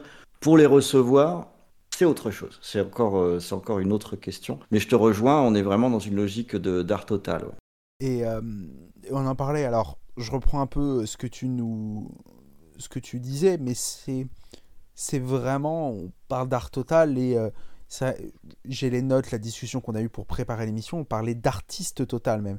C'est euh, c'est quelque chose que j'expliquais aussi. On a l'impression quand on voit un film de Lynch qu'on voit tous les arts euh, en même temps. On voit de la peinture, tu l'as très bien dit, on voit de la musique. Il y a, cette capacité en fait à, tout réunir avec cette recette que personnellement moi j'ai pas compris comment il arrivait à tout réunir. Peut-être que toi tu as peut-être la clé. Pour euh, réfléchir à cette question, je me suis demandé quelle était sa finalité. Et ce que je me dis, c'est que je pense qu'il prend ce dont il a besoin pour l'adapter à un mode de narration qui lui est euh, très particulier. Et je pense que c'est là qu'est son but. C'est son mode de narration. Et sa finalité, je suis persuadé que c'est non pas de s'adresser à des personnes intellectuellement, mais de s'adresser à leur sens directement. De créer une ligne de, de plus chercher un ressenti qu'une explication. Alors c'est évident dans ces films les, les plus cryptiques, mais, mais pour moi c'est quelque chose qu'on retrouve sur pratiquement l'intégralité de sa filmographie. Parce que finalement, quand on regarde euh, sa filmo, on n'en a que deux, hein, qui ont des narrations qui sont euh, claires et plutôt classiques. Il y a une histoire vraie, qui est le plus académique, et il y a Dune. À la limite, on peut mettre Elephant Man aussi. J'allais te dire qu'on pouvait rajouter Elephant Man quand même dans le. Ouais, ouais. On en a trois qui ont une narration euh, qui est claire, mais très vite, on va tomber sur des films qui sont plus tordus, qui vont peut-être euh, parler de, d'histoires qu'on est capable de résumer sur ce que ça raconte, mais qui seront traitées de façon non conventionnelle. On peut mettre dedans euh, que ce soit Blue Velvet ou Sailor et Lula ou Twin Peaks, ça raconte, ça raconte des histoires, on peut mettre des mots dessus. Euh, Blue Velvet, c'est un gars qui trouve une oreille dans un champ et qui va essayer de retrouver à qui elle appartient. Sailor et Lula, c'est une histoire de cavale. Twin Peaks, c'est euh, une jeune fille qu'on a retrouvée morte euh, dans, dans, une rivière. On peut mettre des mots dessus, mais son traitement, lui, par contre, va être non conventionnel. Et sur ces films-là, déjà, on va s'adresser à nos sens plus que aux éléments explicatifs. Et il y a, bien entendu, encore d'autres films qui, eux, partent loin, où là, on abandonne le principe d'une narration euh, linéaire et on s'adresse uniquement au sens. C'est euh, dans Eraserhead ou Lost Highway ou euh, Mulholland Drive, c'est ça. C'est que la connexion, elle va, elle va se faire directement avec la, la réception qu'on a de ce qu'il représente. Et dans, la, dans ce qu'on reçoit, Contrairement à quelque chose qui est explicatif, où on a besoin d'un personnage soit qui parle, qui explique, soit d'images qui vont détailler ce qui se passe, quand on, s'adresse au sens, euh, le, le, ressenti peut passer à travers euh, un soleil qui se couche, euh, des ombres qui s'allongent, une lumière donnée à un endroit donné. les sens, ils reçoivent tout ça. Et ils vont les compiler. Et c'est ce qui nous amène à une compréhension de film et à, nous mettre en connexion avec le film. À mon avis, c'est ça son but, c'est de s'adresser vraiment là. Euh, parce que d'une d'une façon générale, la cohérence de l'histoire, c'est c'est pas forcément sa cam, quoi. Euh, là, pour le coup, c'est mon avis, mais ces films que je trouve les plus faibles, c'est ces films les plus classiques. Euh, une histoire vraie, c'est très linéaire. Mais est-ce qu'on devine que c'est David Lynch qui l'a réalisé? À part une ou deux scènes, pas forcément. Ça pourrait être un autre réal qui sait bien composer un plan. Euh, même chose pour Dune. Dune, il y a quelques petits indices, il y a quelques petits trucs un petit peu barrés à droite à gauche. mais globalement. Oui, pardon, pardon, excuse-moi. Globalement, ça aurait pu être quelqu'un d'autre qui, qui l'aurait fait. Alors que sur ces autres films, non. Parce qu'on n'est pas sur des éléments objectifs pour, euh, pour bâtir l'histoire. Et pour faire passer ça, il a besoin d'être un artiste total, de faire de l'art total. Notamment dans son approche, il y a cette notion qui est forte que le fantasme et la réalité euh, ont une frontière qui est très légère. Et il n'y a pas forcément l'un qui est plus important que l'autre. Pour arriver à ça, on passe forcément par le ressenti. Le, le fantasme, c'est pas la réalité. Donc là, il faut que ça puisse passer par d'autres biais. Et c'est là où on a besoin d'utiliser euh, ces, artifices où on peut créer un décalage avec la réalité juste avec un rythme de dialogue. Euh, ça, il le fait énormément. Il y a un petit temps entre deux répliques ou entre un chant contre chant, on va, on va rester une seconde de plus qu'à l'accoutumée sur le, le visage d'un des deux personnages. Ça nous crée un petit décalage. C'est pas grand chose, mais ça nous crée un petit décalage. Et sans qu'on ait besoin d'expliquer, on sait déjà qu'on est sur un décalque de la réalité. Ça, c'est, enfin, moi, j'adore ce, pour le coup ce, cette approche. Mais c'est ce qui fait aussi, par contre, que ça peut être un peu confus et que sur une première vision, ben, on comprend pas forcément exactement euh, le, le, propos du film. Euh, on va, de façon diffuse, on va le recevoir, mais est-ce qu'on va le comprendre? C'est une autre démarche. Là, c'est une démarche qui est intellectualisée, donc c'est autre chose, et c'est même pas forcément ça qui, à mon sens, est important. Il y a des tas de gens qui peuvent adorer euh, Lost Highway sans être bien sûr de comprendre ce que ça raconte vraiment, quoi. Mulholland Drive, c'est pareil. On peut beaucoup aimer le film, mais sans être très sûr de vraiment comprendre euh, ce que ça raconte. Et c'est pas grave. C'est ça qui est chouette, c'est que c'est pas grave. Je me permets juste, euh, je t'ai coupé tout à l'heure, pardon. Pour un film que tu cité, je mettrai quand même en relief ce que tu as dit. Personnellement, c'est Dune, qui est un film, pour le coup, très euh, malade, je trouve, et sur lequel Lynch a. Il y a de nombreuses choses, on sait que ça passe pas à Lynch, je pense à, à l'effroyable voix off, qui m'a fait, eh qui m'a fait péter un câble pendant le film. Euh, enfin, je remets en relief, c'est que Lynch n'est pas forcément euh, entièrement responsable du résultat final. on parlait de Mulholland Drive, euh, j'allais te relancer là-dessus, mais d'abord je voulais te poser une question que XP nous a posée dans le, dans le chat. Est-ce que une réalisation de Lynch n'est pas une mise en abîme de l'art? Oui, XP a des questions pas faciles. Alors, en fait, j'ai une, réponse, j'ai une réponse, mais qui m'amènera vers la, toute dernière partie que j'avais prévue. Je pense pas que ce soit la, la finalité première. Et je pense que quand lui-même euh, en fait une finalité, ça donne un résultat pas forcément extraordinaire. Bah, c'est une, une bonne base de réponse qu'on aura l'occasion d'étendre euh, tout à l'heure dans le débat. C'est ça, exactement. Exactement, j'essaye de pas oui, trop de biscuits à l'avance. C'est tu teases le truc, mais on, va revenir, euh, on va revenir dessus tout à l'heure. Et XP a posé une autre question. Est-ce que tous les films doivent être compris pour être appréciés? Et, euh, j'ai envie de te prendre notamment un exemple que tu as cité et sur lequel j'allais partir, notamment Mulholland Drive. Ben, euh, moi, je pense qu'il n'y a pas besoin. Je pense qu'il n'y a pas besoin que. Hum, ce qui est important, c'est la satisfaction qu'on en ressort. Et si on regarde sur euh, d'autres types d'art, pensons à l'art moderne, qu'on aime ou qu'on n'aime pas, peu importe. On va croiser des, œuvres qui vont nous interpeller. On peut croiser un tableau qu'on va rester à regarder et c'est abstrait. Ça veut rien dire de particulier et pourtant ça va fonctionner. On va trouver ça beau, on va trouver ça intéressant, ça va nous plaire. Moi c'est pareil un film. On peut à la sortie du film euh, ne pas avoir compris le propos. On n'est pas du tout sûr. Et pourtant, quand on, à la fin du film, on se dit j'ai quand même vu un truc vraiment intéressant. Euh, ça m'a parlé, j'en ai ressorti quelque chose. Euh, il s'avère que Mulholland Drive, je l'ai compris que ce week-end. En tout cas, ce que j'en ai, ça se trouve, j'ai pas la bonne version, mais j'ai revu Mulholland Drive ce week-end et je me dis tiens, euh, ça y est, j'ai pigé où il voulait en venir. J'avais pas compris. Et pourtant, j'aimais bien le film. Et le Lost Highway, euh, de, la même façon, euh, quand j'étais sorti de la salle, je m'en rappellerai toujours parce que j'étais avec une amie, on était allé voir ce film. Euh, j'étais ressorti, elle était un petit peu perplexe, elle me posait des questions et je savais pas répondre. Je savais pas répondre, je pouvais, j'étais pas sûr de, de, ce qui, du, du, sens du film. Et pourtant, quand elle m'a dit mais, mais, mais ça t'a plu au fait Et je lui ai dit mais oui, en fait j'ai adoré. J'ai adoré, j'avais pas tout compris. L'intérêt aussi, c'est que on peut ne pas comprendre quand on regarde le film en ressortir une satisfaction, mais quelque part, ça va aussi nous donner envie ben, de remettre le couvert, de le revoir ce film, parce qu'il y a peut-être quelque chose à en, ressortir. Il y a peut-être un chemin qu'on n'a pas vu.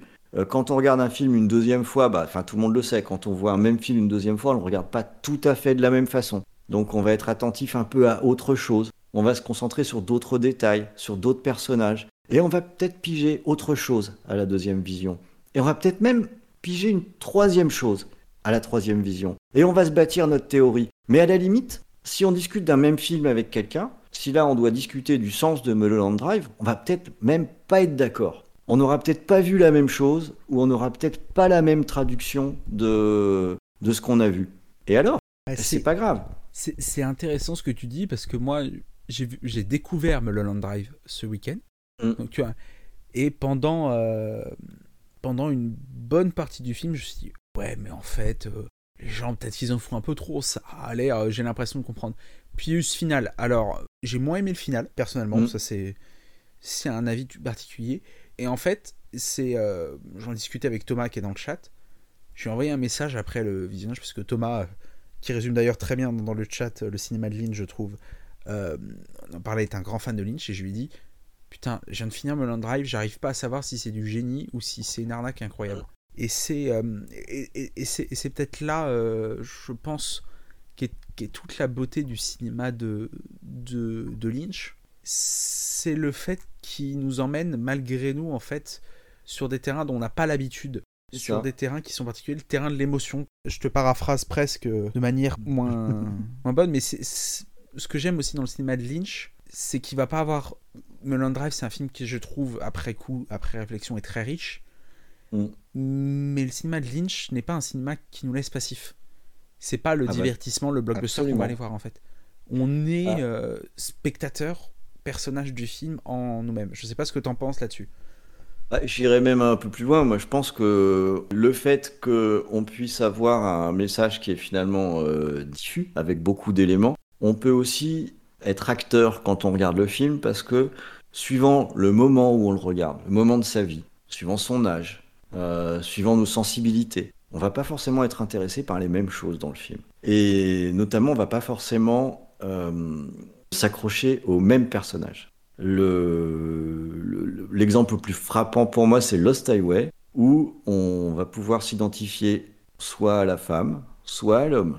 Et on va pas forcément comprendre la même chose si on prend un point de vue ou un autre. Ce que je trouve assez rigolo sur, euh, sur ce film-là. Et euh, je, voudrais, je voudrais venir sur un point quand même qui me semble important, que j'ai pas abordé et que je voudrais placer à un moment donné. Alors je vais le faire maintenant, si tu es d'accord, bien sûr. Ah ben, avec plaisir, vas-y. Euh, quand on dit tout ça, on utilise finalement une approche qui, bah, qui est assez intellectualisée. Hein. C'est un artiste, il prend plein de choses, etc.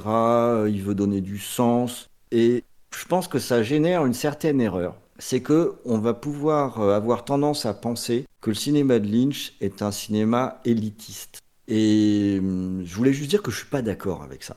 Euh, je pense que euh, il n'est pas nécessaire d'avoir un bagage cinéphile quelconque pour regarder un film de Lynch. Il y a juste besoin d'une chose.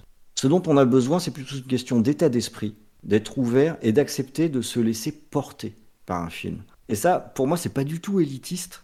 N'importe qui, à partir du moment où il se laisse porter, va pouvoir ressentir le film puisqu'il s'adresse à ses sens. Et euh, à l'inverse euh, de, de, ce qu'on peut avoir tendance à dire, oui, c'est du cinéma intellectuel, ben moi je trouve que pas tant que ça. C'est du cinéma qui est plus sensoriel.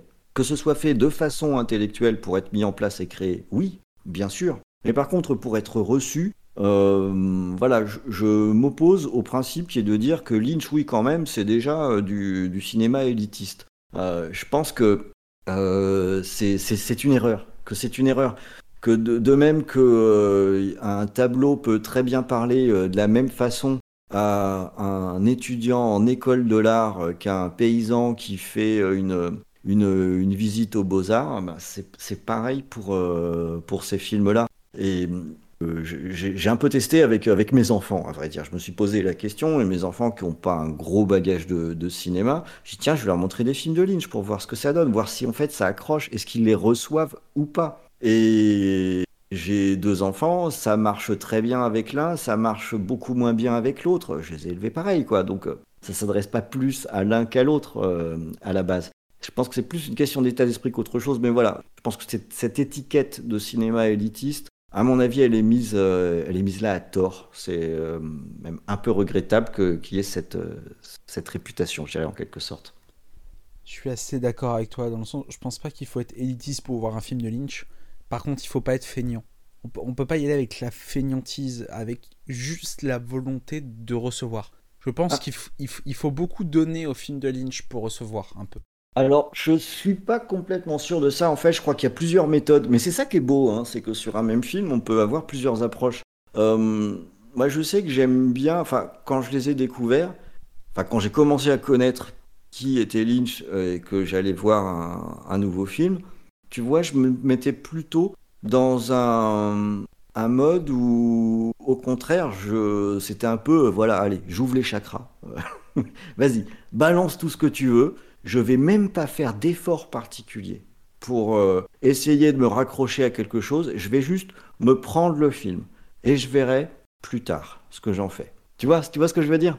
J'ai plutôt été dans une attitude qui était totalement passive en première intention. Après, si on veut en retirer la substantifique moelle, effectivement, il y a un moment donné, il faut être plus actif. Je, pense que c'est peut-être le, propre des, des grands films et des grands réalisateurs. Un grand film nous plonge dans, dans son univers. On est un personnage, je pense, des films qui sont des vraies réussites. Et c'est là-dessus que Lynch réussit, en fait. On n'est pas forcément d'accord par les mots, mais je, enfin, je me retrouve quand même pas mal dans ce que tu exprimes en termes d'idées. Et, c'est aussi ça qui est impressionnant, je trouve, avec le cinéma de Lynch, parce qu'on peut avoir des mots différents, mais il y a quand même quelque chose de commun qui nous est transmis, en fait. Et encore une fois, on peut très bien ne pas être d'accord ou ne pas comprendre la même chose, et ça n'a aucune espèce d'importance. Il n'y a, pas, pas un truc où quelqu'un a raison ou quelqu'un a tort. C'est parce, parce, que les, les œuvres de Lynch ne sont pas conçues, je pense, pour être, pour être compris d'une certaine manière. C'est ce qu'il faisait sur le tournage de Mulholland Drive. C'est une anecdote que Justin Theroux euh, disait souvent, c'est que les acteurs ont essayé... Euh, de comprendre le film. On posait plein de questions à Lynch et que Lynch en rigolait sur le plateau en fait. Et que, hmm. les acteurs se sont arrachés les cheveux. Parce que je pense que les œuvres de Lynch ne sont pas faites pour être compris. C'est quelque chose qu'on a dit tout à l'heure, elles sont faites pour être ressenties en fait. Et je, fais un peu le parallèle à ce que tu disais pendant le questionnaire de Proust. Parce que je trouve ça très intéressant en fait. Et en écoutant ton questionnaire de Proust, j'ai compris pourquoi tu m'as demandé à ce qu'on traite Lynch. C'est que tu as dit, il n'y a rien de pire finalement que l'indifférence au cinéma. Hmm. Et je pense qu'on ne peut pas être indifférent à un film de Lynch. Je pense pas que ça soit possible. Et on peut comprendre aussi que ça puisse ne pas parler du tout à quelqu'un. Et c'est pas un problème non plus. Il y a des individus qui ont besoin de, beaucoup de rationalité, de s'accrocher à du réel et où ça peut être compliqué pour eux. Ok, c'est pas grave. En fait, il faut tout quoi. Donc euh, ça, ça, marche aussi. Ça marche aussi dans ce sens-là. Il y a un film qu'on n'a pas, dont on n'a pas forcément trop parlé. Euh, on s'est pas trop étalé dessus. Moi qui m'a fait ça, par exemple, c'est Sailor et Lula. Mm. Je l'ai vu. Alors, j'avais commencé Sailor et Lula il y a quelques années. Je m'étais arrêté au bout d'une vingtaine de minutes et euh, je me souvenais plus vraiment pourquoi j'avais, n'avais pas fini le film. En fait, j'ai revu et si tu me demandes ce que je pense de Sailor et Lula, bêtement et, et simplement, je vais dire, ah bah ce film c'est une merde, j'ai détesté, euh, je trouvais que ça, ça, ça, ça allait pas. Mais en fait, d'une certaine manière, le, le film, quand j'y réfléchi, le film est assez radical est-ce que finalement, d'une certaine manière, il n'aurait pas réussi là-dessus sur le fait de me faire réagir, même si c'est négativement Je lis dans le chat là que euh, il est euh, provocateur dans un noble sens, et je, crois que ça répond à ta question. C'est que euh, les partis pris de Lynch ne sont pas faits pour qu'on soit dans une zone de confort.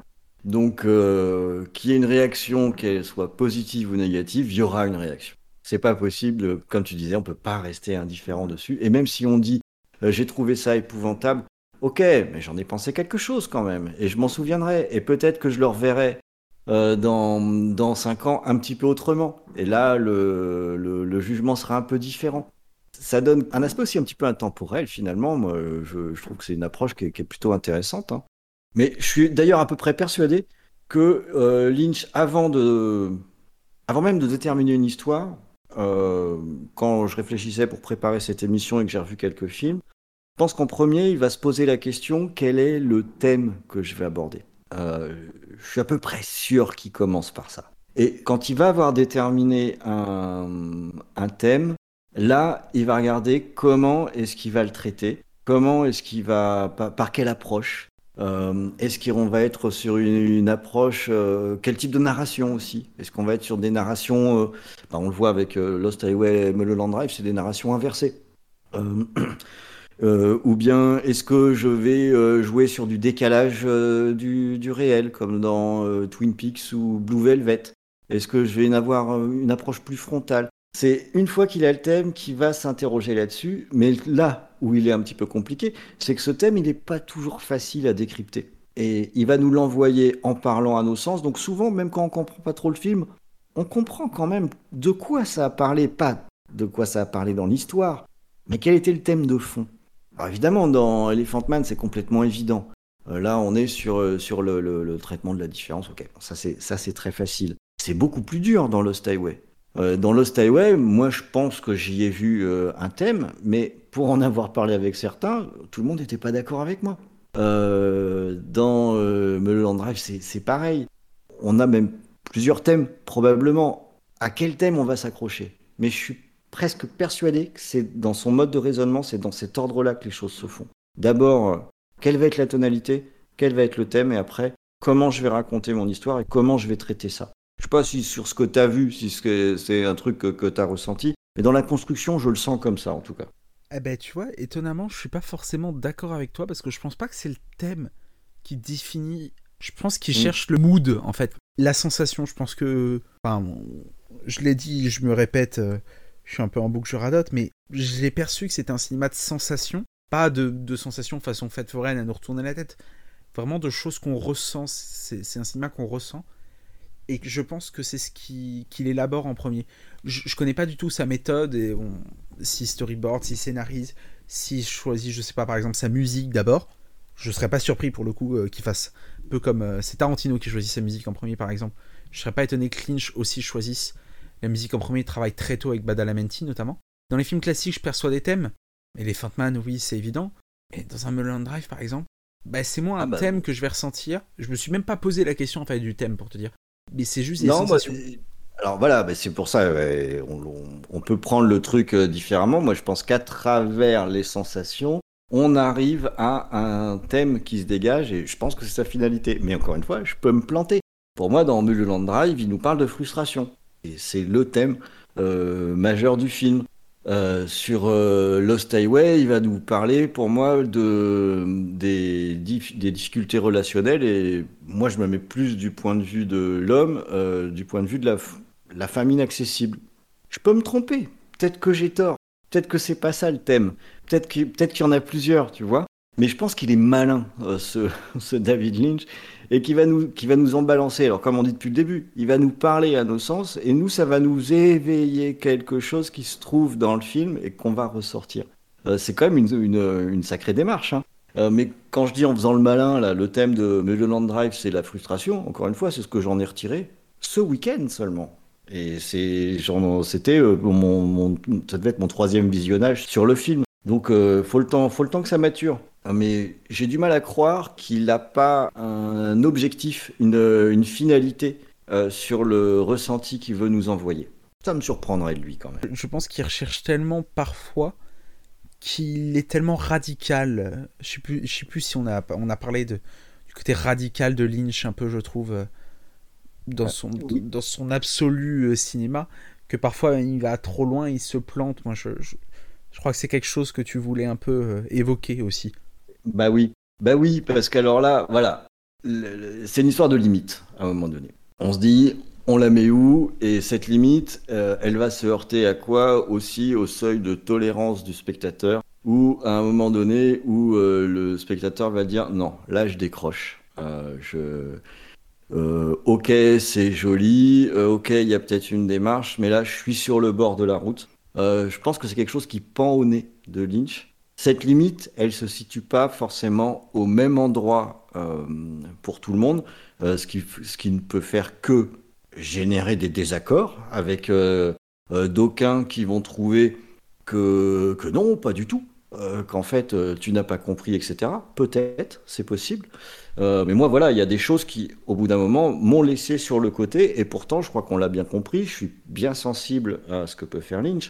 Euh, mais oui, euh, Inland Empire, moi, j'ai pas réussi à aller au bout. En fait, c'est même curieux parce que c'est un film, quand je l'ai lancé, je me suis dit, mais en fait, je trouve ça mais d'un ennui épouvantable. Je trouve ça extrêmement laid. Mais comme c'est Lynch, je vais quand même continuer parce que il va se passer quelque chose. Euh, je vais voir où il veut en venir ou alors où il veut m'embarquer. Ou, en fait, j'attendais qu'il m'embarque quelque part et je l'ai jamais vu.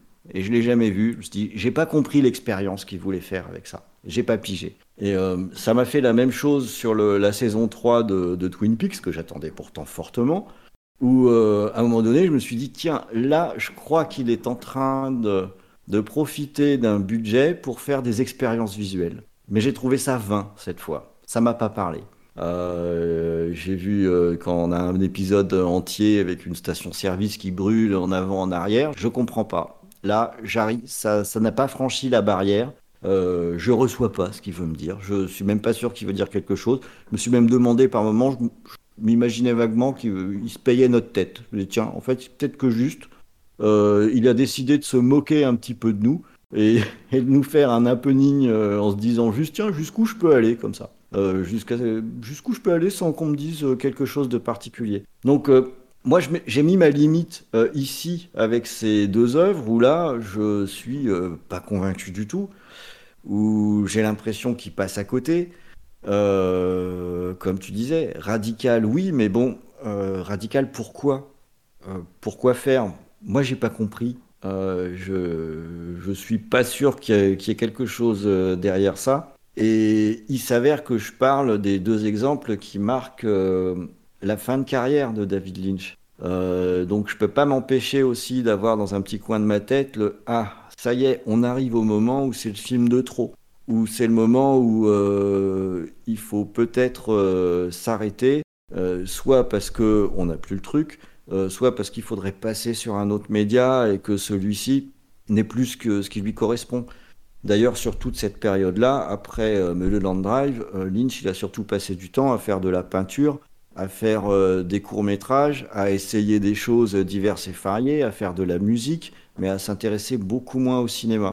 Et c'est pratiquement ce que j'ai vu sur l'écran. Euh, j'ai eu l'impression de voir quelque chose d'un petit peu forcé et qui savait pas forcément cette fois où il allait. Et là, là, ça m'a perdu. Donc, euh, c'est peut-être sa limite. Là, il a atteint la mienne.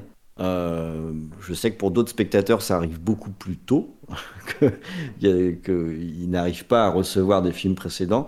Ce qui fait que de la même façon, moi je dis que j'ai trouvé ça vain, mais je le prends comme quelque chose de très personnel, puisque après tout, il y en a d'autres qui trouvent que Lost Highway c'est vain et que ça raconte rien et que c'est complètement inintéressant, alors que c'est pas mon cas. Donc là, euh, Inland Empire ou euh, la saison 3 de Twin Peaks, bah, il y en a peut-être qui, à qui ça parle, euh, qui ont vu des choses là-dedans et avec qui ça, a fonctionné. Donc son propos est radical, sa forme est radicale. Moi, je le suis beaucoup moins parce que là, je vais être un petit peu humble sur ce truc-là.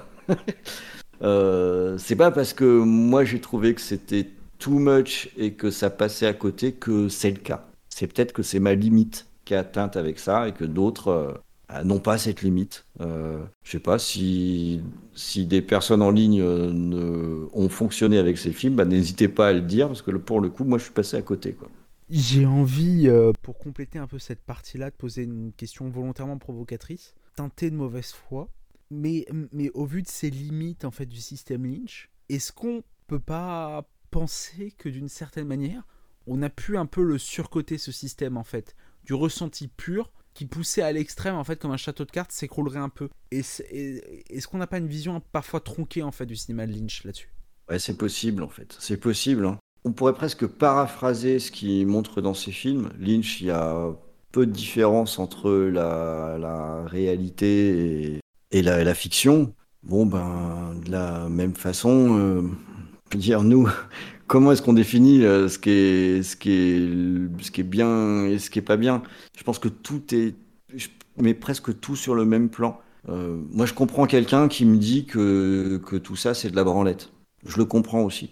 En fait, c'est c'est pas fait pour tout le monde. Ça demande tout de même une euh, une, approche et d'accepter ce qu'on voit. Et c'est pas si facile. Hein. C'est pas si facile non plus. Quand on a la chance de pouvoir mordre dedans, je pense qu'on en retire une très très grosse satisfaction. Euh, mais de la même façon, on peut passer à côté. Donc, euh, ce que tu dis, c'est pour moi, c'est exact aussi. C'est aussi vrai que de dire que c'est génial. Quand tu disais tout à l'heure que tu savais pas si c'était génial ou si c'était euh, ou si c'était une merde, ben c'est ça le truc. C'est que la, la, frontière, elle n'existe pas forcément. Et j'avais un dernier petit truc, une petite dernière pièce à mettre sur un truc. Vas-y, vas-y. c'est sur ce que j'aurais aimé voir un jour. Parce que là, Lynch, bon, bah voilà, il a. On peut penser qu'il a arrêté là quand même maintenant. Euh, mais j'aurais adoré voir, avec du recul, euh, Lynch s'occuper d'un film de super-héros. Euh, alors évidemment pas la Justice League hein, ou les Avengers, mais un Batman ou un Daredevil. Je pense qu'il aurait pu faire un truc absolument dément, avec un super-héros un petit peu torturé, qui est souvent des, héros qui sont borderline, il y en a quelques-uns. Euh, des histoires avec des méchants qui, peuvent faire des illusions, des trucs comme ça. Euh, ben, l'épouvantail pour Batman, par exemple. Je suis sûr qu'on aurait pu avoir un truc, mais complètement exceptionnel. Voilà, j'aurais adoré voir ça. Et moi, je, je repense à. Je discutais avec euh, Faye, euh, qu'on va bientôt retrouver dans l'apéro ciné, et qui me disait Je sais pas toi, j'ai eu son idée et j'ai pensé que ça pourrait être très farfelu. Elle, elle aurait rêvé de voir une comédie musicale par Lynch. Je sais pas si Ah, Faye est dans le chat ou pas. C'est une, ce, ce serait une super idée parce que des fois, il en est pas loin. hein. Hmm. Non, mais c'est, c'est, euh, c'est- je pensais avec l'utilisation de la musique, je pense que ça aurait pu donner Mm. un résultat euh, cocasse, on va dire. Il s'en, il s'en approche par moments. hein. Cette scène incroyable dans Twin Peaks, dans le bar là, où les personnages se parlent, on les entend même pas, où c'est une ligne de basse énorme qui couvre tout.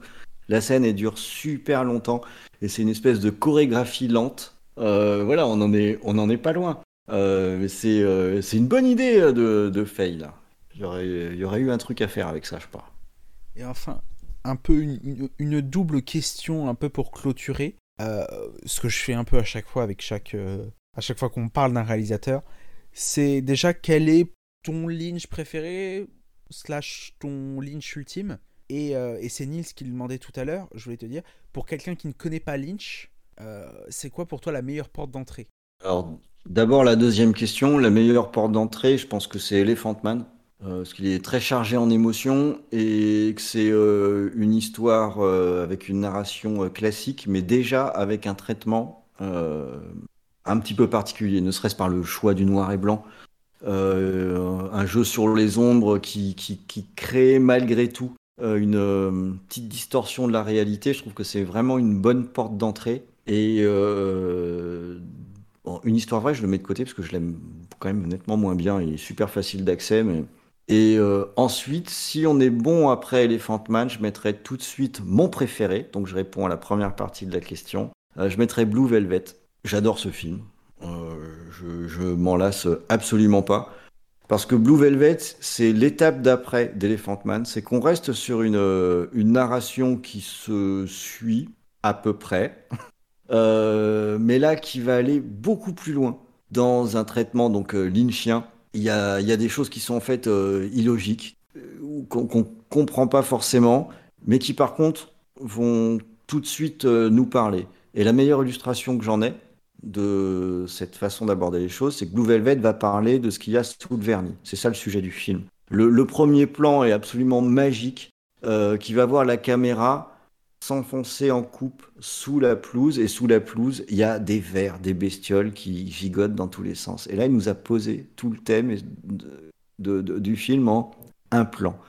Et ça va être ça euh, tout le long. On a une histoire classique, mais un postulat de départ très étrange. Un gars qui trouve une, une oreille.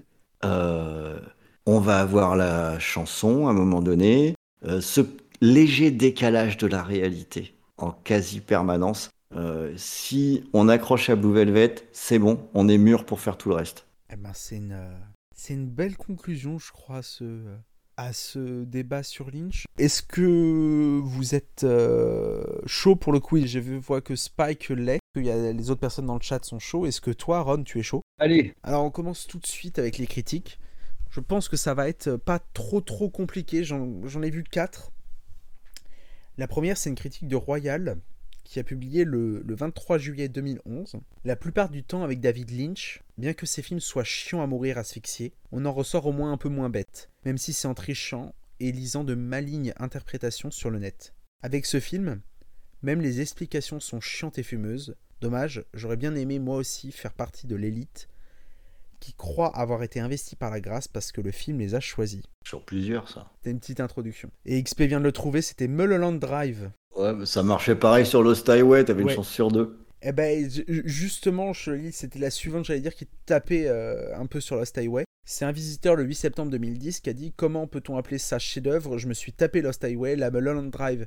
Et franchement, je suis tolérant sur les films, j'aime bien essayer de les comprendre, de les revisionner, mais là, c'est vraiment sans intérêt. Et je vois que certains aiment parce qu'ils n'ont rien compris. Ouais, je suis à 100% pour les films avec un vrai scénario, mais entre incompréhension et assoupissement, il faut vraiment tenir, car c'est très long. À voir au risque d'être très, très, très déçu. Je suis pas sûr que du coup, vu sa remarque, il a parfaitement euh, vu le film. Oui, oui. Son- La remarque sur le scénario m'a beaucoup fait rire. Voilà, sinon j'avais un navet euh, à fuir à moins de perdre euh, deux heures. Enfin voilà. Ça fait un point pour le chat. euh, T'as la pression d'entrée. euh. Ouais, mais il a, il a dit au hasard un des deux, c'est trop facile. On n'avait aucun élément pour savoir si c'était l'un ou l'autre. Alors, la musique de ce film a été faite par Angelo Badalamenti et David Lynch. David Lynch qui a aussi participé au mixage sonore en compagnie de David Parker et Michael Semanik. La photographie de Ron Garcia, la direction artistique de Patricia Norris, le montage est signé Mary Sweeney, le scénario est de Robert Engels et de David Lynch. Euh, Dedans, il y a en musique non originale une musique de Luigi Cherubini. Le son a été assuré par John Huck et David Lynch. Attention, je pense qu'avec la suivante, vous allez trouver très vite. On parle d'un film. Production a été assurée par David Lynch et Mark Frost. Twin Peaks. Ouais. J'hésitais entre deux. Et oui, c'était bien Twin Peaks euh, Firewalk euh, With Me. En fait, à la base, je voulais vous prendre la série, mais je trouvais pas la fiche technique sur Wikipédia, c'est pour ça que j'étais un peu long. Je suis parti sur le film. Bon, un partout. un partout. Et du coup, c'est pour cette, euh, du coup, pour cette nouvelle épreuve, j'ai trouvé un film et, euh, et j'ai noté huit faits autour de ce film. Je vais vous énumérer un par un les, les, ces anecdotes, ces faits autour de ce film. L'idée, c'est qu'il va falloir le retrouver. Évidemment, c'est du plus dur euh, au moins dur. Alors, premier fait, c'est initialement Dustin Hoffman qui devait jouer mon rôle principal. Deuxième fait, une version de mon histoire a été réalisée en France, a été produite en France, avec Joe Star dans le rôle principal. Troisième fait, David Lynch y apparaît. Quatrième fait, malgré mes huit nominations, je n'ai jamais, ga- je n'ai gagné aucun Oscar. Et bravo, ça a été trouvé par Spike, c'est Elephant Man. Non. Bien joué. Voilà, donc initialement Dustin Hoffman devait jouer le rôle de, euh, de John Hurt. Il y a eu une version théâtrale faite en France avec Joe Star dans le rôle d'Elephant Man et Béatrice Dalle. David Lynch y joue un figurant. Le film a reçu 8 nominations, c'est ce- le film qui a reçu le plus de nominations à la cérémonie de 1981 et n'en a gagné aucun. Et d'ailleurs, c'était très marrant parce que il y avait, euh, avait pas de, c'était l'ane- l'anecdote suivante, il n'y avait pas de catégorie euh, maquillage à l'époque et qu'il y a une pétition en fait pour euh, il y avait une pétition euh, de, la communauté pour mettre en place maquillage pour honorer Elephant Man chose qui a été refusée par l'académie mais qui a été mise en place l'année suivante et en 82 du coup le premier Oscar du meilleur maquillage c'est le loup-garou de Londres De Landis.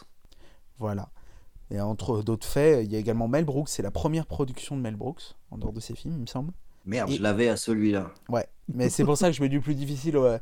Je me dis que si j'hésitais à balancer Mel Brooks au début, je dis non, il y a forcément quelqu'un qui connaît l'anecdote. Et enfin, euh, j'avais un autre. J'avais dit que c'était une adaptation pour, être, euh, pour aider un peu la chose. Et apparemment, alors ça, je ne sais pas si c'est une légende urbaine ou pas, mais le, le visage, euh, le moule du visage euh, d'Elephant Man a été moulé sur, euh, sur le vrai corps en fait. Apparemment Ah bon? légende urbaine ou pas, j'ai trouvé euh, ça dans les faits. J'ai vu ça dans plusieurs médias. Maintenant, euh, On va dire que c'est vrai. voilà, pour, pour la légende. Bon, bah, le chat a gagné, hein, je suis déçu. Ouais, faudra revenir la prochaine fois pour jouer du côté du chat. Tout ça, tout ça à cause de l'escroquerie euh, de, de XP qui a, qui a répondu avec une chance sur deux. Je suis scandalisé. Là, je, je vous laisserai euh, débattre là-dessus et vous, euh, et vous régler, et vous régler à ce moment-là. Je voulais te remercier, Ron, d'être venu ce soir. C'était un véritable plaisir. M- merci beaucoup de l'invitation. Moi, ça m'a fait bien plaisir de, de parler de David Lynch. J'espère que ça a été agréable pour vous aussi, parce que ça l'a été pour moi. Voilà. Et c'était euh, c'était un véritable plaisir. J'espère qu'on a donné envie euh, aux gens de découvrir le cinéma de Lynch. Comme moi, j'ai pu le découvrir grâce à Ron. Donc déjà, merci pour ça. Et, euh, et c'était passionnant. Visiblement, ça a plu à XP. J'aurais dû te proposer Annen l'auteur, ça t'aurait obligé à regarder des films un petit peu dégueulasses. Ça aurait pu être marrant aussi. Voilà. C'était tous les sacrifices qu'on fait pour l'apéro. Euh, nous, on se retrouve jeudi exceptionnellement parce que pour le retour du, Jedi ou du jeudi avec Faye pour vous parler de Star Wars. On n'avait pas, pas pu le faire la dernière fois pour des soucis techniques. On remet le couvert euh, jeudi. Et je voulais vous remercier également, euh, j'en ai parlé vite fait tout à l'heure, on a atteint les 30 followers sur la chaîne Twitch. C'est un cap, c'est super, ça grossit de plus en plus l'apéro ciné. Et du coup, chose promise, chose due, on va essayer d'organiser ça. On va faire une petite foire aux questions. N'hésitez pas sur le Discord déjà à poser vos questions. Euh, on va organiser ça et je vais euh, moi aussi passer à la monnaie du questionnaire de Proust. Ça, il n'y aura pas que les autres que je torturerai. je vais pouvoir préparer. Là, là, je vais commencer à préparer, euh, à préparer doucement. euh. Ah, pour, pour finir, est-ce que tu as peut-être euh, une lecture ou un visionnage à conseiller, quelque chose que tu as vu récemment? Oh tiens, je vais faire une lecture. Euh, j'ai relu il y a peu de temps un livre de science-fiction qui s'appelle Le Monde Inverti de Christopher Priest. Euh, un auteur de SF euh, anglais qui a fait des, trucs que, j'aime beaucoup. Et le, Monde Inverti, c'est un peu une interrogation sur, euh, bah, sur notre sens de la perception et de la réalité. Un bouquin que je trouve vraiment épatant, que j'avais vu tout gamin, que j'ai repris il y a peu. Et j'ai trouvé ça super. Alors j'ignore si c'est encore édité ou quoi que ce soit. Fallait pas me poser une question comme ça. J'ai dit le premier truc qui me passait à travers la tête. Euh, mais voilà, un chouette bouquin. Christopher Priest, Le Monde Inverti. Eh ben, ça fait une reco. euh, partir pour, euh, pour aller dans nos plus belles librairies, évidemment. hein. Il faut les soutenir en ces temps difficiles. Exactement. Et je vous remercie tous pour votre écoute. Je vous dis, une fois n'est pas coutume, Kenavo. Ouais, Kenavo les amis. Voilà. Et puis, au plaisir de te retrouver dans, le, dans le chat. Et puis, euh, j'ai oublié, euh, suis-je bête, et au plaisir surtout de te retrouver sur VHS et Canapé. Oui, absolument. Bah oui, ce serait sympa. Venez aussi chez VHS et Canapé. Et puis, euh, au gré des sujets, je pense que je, je reviendrai faire des petits apéros parce que, ma foi, on est bien reçus. C'est vraiment sympa. Donc, euh, je pourrais, euh, à, mon, à mon tour, attendre avec impatience le quiz pour essayer de déstabiliser le participant le maximum. Voilà. Tu vas attendre le passage d'XP, je suppose. Ouais, c'est ça. Voilà, si XP vient. Voilà. Euh, et puis voilà, faut écouter euh, toi parce qu'il y a, y a quand même une belle équipe. C'est vrai que il n'y a pas que toi chez VHS et Canapé et que vous êtes un peu, euh, peu la référence. Alors, je La sais pas référence si on a une référence, mais en tout cas, on s'amuse beaucoup euh, sur, euh, sur les, les films dont on parle. Euh, on fait ce qui nous passe par la tête, les trucs qu'on trouve fun. Voilà, les trucs qu'on trouve fun, qui nous donnent de la satisfaction. Bah, dans pas plus tard que deux jours, on se fait un petit épisode surprise sur le, La Momie, par exemple. Celui de Stephen Sommers. eh ben, on, Euh, on regardera et- ça avec attention. Euh, N'hésitez pas à nous retrouver sur le, Discord, euh, qu'on va vous remettre. On va vous remettre le lien du Discord dans le chat si vous y êtes pas, euh, parce que c'est là qu'on envoie plein de tout. Évidemment, on va balancer les liens de de VHS et canapé et qu'on diffusera le lien de votre petit plaisir sur la momie. Merci à tous. Je vous souhaite une agréable nuit dans deux jours pour euh, parler de Star Wars et puis euh, vive le cinéma. absolument, vive le cinéma. Merci à tous. Voilà, je vous, je vous balance à l'instant un lien pour le Discord et je vous souhaite une agréable nuit. Bonne nuit.